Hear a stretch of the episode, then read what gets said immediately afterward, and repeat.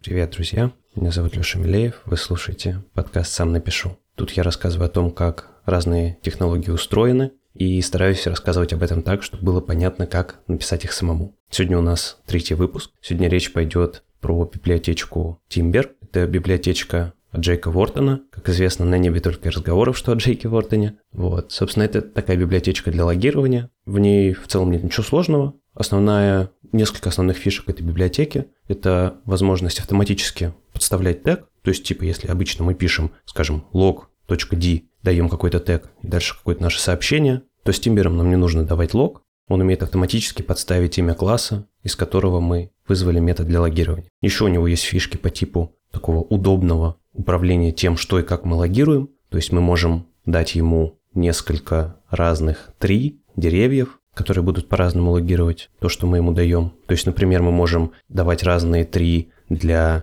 дебаг сборок и для релиз сборок, и в дебаг сборках у нас будет какое-то одно поведение, а в релиз сборках какое-то другое. Или, например, мы можем дать сразу целую пачку этих три, и на каждый лог у нас будет выполняться какое-то дополнительное поведение от каждого из этих деревьев. Еще, например, он позволяет не только автоматически подхватывать тег, но и перед каждым стейтментом засетить какой-то тег. То есть не перед каждым стейтментом, а каждый раз, когда мы хотим какой-то свой кастомный тег на один раз, мы просто пишем Timber тег, выставляем свой какой-то кастомный тег, и будет использован именно он. Что такое три? Вот эти вот деревья. Ну, это на самом деле просто такой абстрактный внутренний класс. У него есть все вот эти нам привычные методы для логирования. D, E, V и так далее которые, по сути, вызывают все один и тот же лог-метод, просто с разными приоритетами, с приоритетом дебага, инфо, verbose, error и так далее. Есть у этого три. Из лога был метод, который позволяет нам решать как-то по-умному, что и как мы хотим тегать. То есть мы в него получаем тег и получаем приоритет, с которым этот лог вызвался,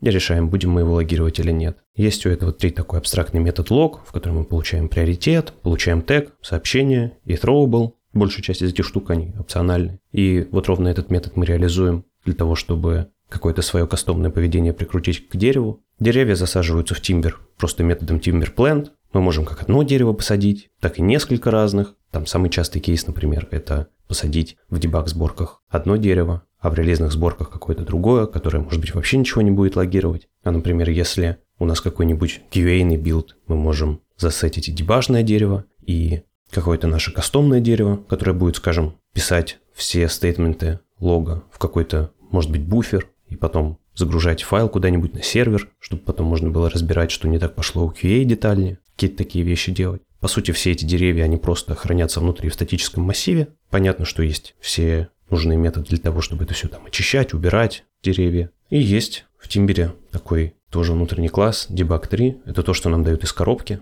И это вот ровно то место, где зашита вся магия с автоматической подстановкой имени класса в виде тега. Вот эта вот подстановка имени класса как тега, это, наверное, самое прикольное из фич этой библиотеки. И вот сейчас мы ее давайте как-то подробнее разберем, как это делается. Я помню, что в первый раз, когда я это увидел, это было достаточно давно, когда я увидел впервые эту библиотечку, и не то чтобы я много чего уже знал на тот момент, и я прям сильно удивился, потому что это выглядело как магия. Казалось бы, ты никак не даешь никакую строку, и вдруг внезапно библиотечка узнает, из какого класса ты ее вызвал и подставляет имя этого класса в логтег. На самом деле все работает очень просто, и вот эта штука реально пишется в несколько строчек из буквально 5 минут. Давайте посмотрим, откуда они достают именно наших классов. В общем, все из нас так или иначе сталкивались со стэк-трейсами. Как правило, мы стэк-трейсы наблюдаем либо в Crashlytic е, когда с релиза нам сыпятся какие-нибудь краши или non-fatals, или когда мы допустили какой-нибудь баг и просто в разработке видим stack trace в консоли. Так вот, на самом деле, чтобы захватить этот stack trace, все, что нам нужно, это просто создать, причем даже не бросить, то есть э, без ключевого слова throw. Нам нужно просто создать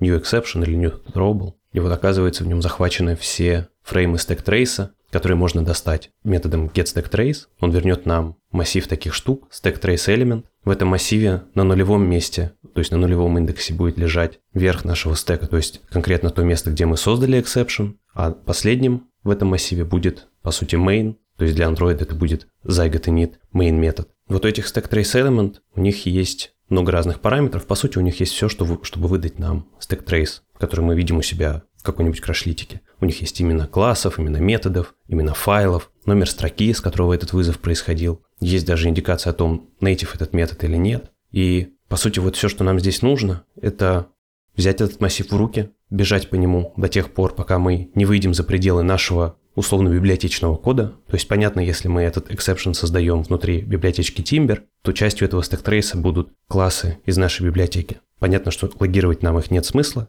поэтому мы просто начинаем бежать по этому массиву, пропускать элементы, если мы видим, что их класс name является частью нашей библиотеки, и как только мы добираемся до первого класс name, который не наш, мы берем его как тег. Ну, вернее, как берем его. На самом деле этот класс name будет fully qualified класс name, в том плане, что там будет еще package, а package нам тут не очень интересен, особенно учитывая, что у нас есть, по крайней мере, был до какой-то версии Android лимит на длину тега, поэтому все, что нам здесь нужно сделать, это просто найти последний индекс точки в этой строке класс name и начиная с него взять под строку. Это и будет именем нашего класса, из которого был вызван метод логирования. То есть там будет что-то типа com.example. не знаю, какой-нибудь myapp.mainActivity. И вот нам, по сути, нужно взять только часть с main activity, поэтому мы просто находим последнюю точку и берем все, что после нее стоит из этой строки. Нужно тут, наверное, похендлить еще одну деталь. Дело в том, что если мы будем вызывать наш метод логирования из каких-то анонимных классов, то у них класс name будет не очень красивый, там будет имя как бы верхнеуровневого класса, потом будет знак доллара, а потом там какие-то цифры. Нам эта часть не очень интересна, она нам ни о чем не говорит, поэтому остается в этой строке еще похендлить этот нюанс. То есть, по сути, как только мы взяли и убрали все из нашего класснейма, оставив только то, что стоит после последней строчки. Остается найти только значок доллара и убрать все, что стоит после него. Там паттерн, если я правильно помню, какое-то имя класса, потом доллар, потом какие-то цифры. Это все может еще там несколько раз повторяться, у нас еще могут вложены анонимные классы быть. Вот эту всю часть мы просто отрезаем и получаем чистое имя класса, которое можем использовать как тег. Вот, собственно, и все это прям совсем просто, и это реально пишется в несколько строк и за несколько минут. С лямбдами в этом плане не будет никакой проблемы как с анонимными классами. У лямбды будет сразу нормальное чистенькое имя класса. И как бы и все. То есть вот таким образом мы достаем имя класса, который вызвал наш метод, и можем использовать его как тег. То есть, скажем, вот, например, у нас в проекте есть просто такой статический метод log, в нем мы могли бы точно такую же штуку встроить, просто отрезая все фреймы стек трейса, которые принадлежат этому классу, добрались бы до стек трейс элемента, который соответствует классу, из которого был вызван наш log метод, и достать из него имя, чтобы использовать его как тег. Давайте еще раз пройдем все одним таким большим мазком. В общем, все, что нам здесь нужно, чтобы использовать имя вызывающего класса как тег для логирования, это создать какой-то exception или throwable, достать из него массив stack trace элементов методом getStackTrace, бежать по этому массиву, пока мы не встретим класс name, который не относится к классам нашей библиотеки, либо к единственному классу, в котором лежит наш условный статический э, helper метод log. Дальше очищаем этот класс name от пэкэджа и атрибутов анонимных классов от того, что стоит после доллара. И вот он наш тег. Вот, собственно, и все. Надо сказать, что я помню, когда-то еще смотрел на код этой библиотечки, когда она была полностью сделана на Java. Сейчас она переписана на Kotlin, и я вижу там некоторые моменты, за которые мне кажется, ну не то чтобы прям руки отрывать, но так писать не очень хорошо. То есть вот представьте, есть у вас строчка внутри метода какого-то, val tag равно tag. Ну, кажется, как будто мы взяли какое-то поле класса и берем его в локальную переменную, в локальную константу. А на деле у этого поля тег переопределен getter, который лезет в другое поле и мутирует его состояние при каждом вызове. Практически при каждом вызове, ладно, не каждый раз. Это, к слову, как раз сделано для той фишки, которая позволяет нам задать свой кастомный тег на один раз при каком-нибудь логировании. Там есть такая внутри переменная э, explicit tag, она типа thread local, thread local от строки. Соответственно, с какого бы потока мы не вызвали эту переменную, в нее для этого потока запишется какое-то значение, после чего он будет использован, наша строка, которую мы дали, вот этот наш кастомный тег, будет использован при следующем логировании. То есть, по сути, вот эта вот строчка, которая там была, val tag равно tag, она заставляет отдать нам из этой thread переменной, что там было,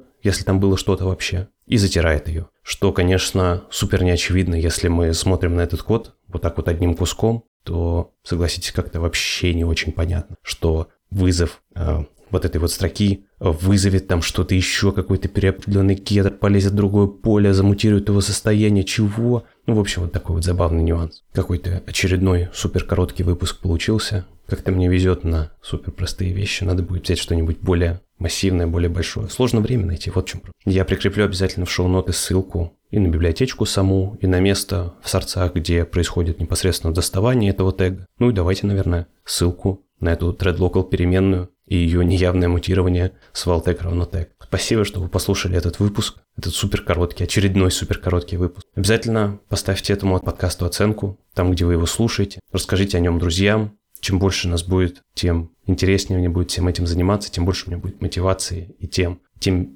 менее лень мне будет брать какие-то большие, более сложные темы, делать более длинные выпуски. Обязательно оставляйте свои вопросы и комментарии в ссылке на Google форму, в ссылке для фидбэка. У нас есть Google форма для фидбэка. И туда же можете писать, если вы хотите про что-то такое рассказать. Я всегда буду рад записать каких-нибудь гостей. Еще раз спасибо, что дослушали этот выпуск до конца. Пока. Услышимся.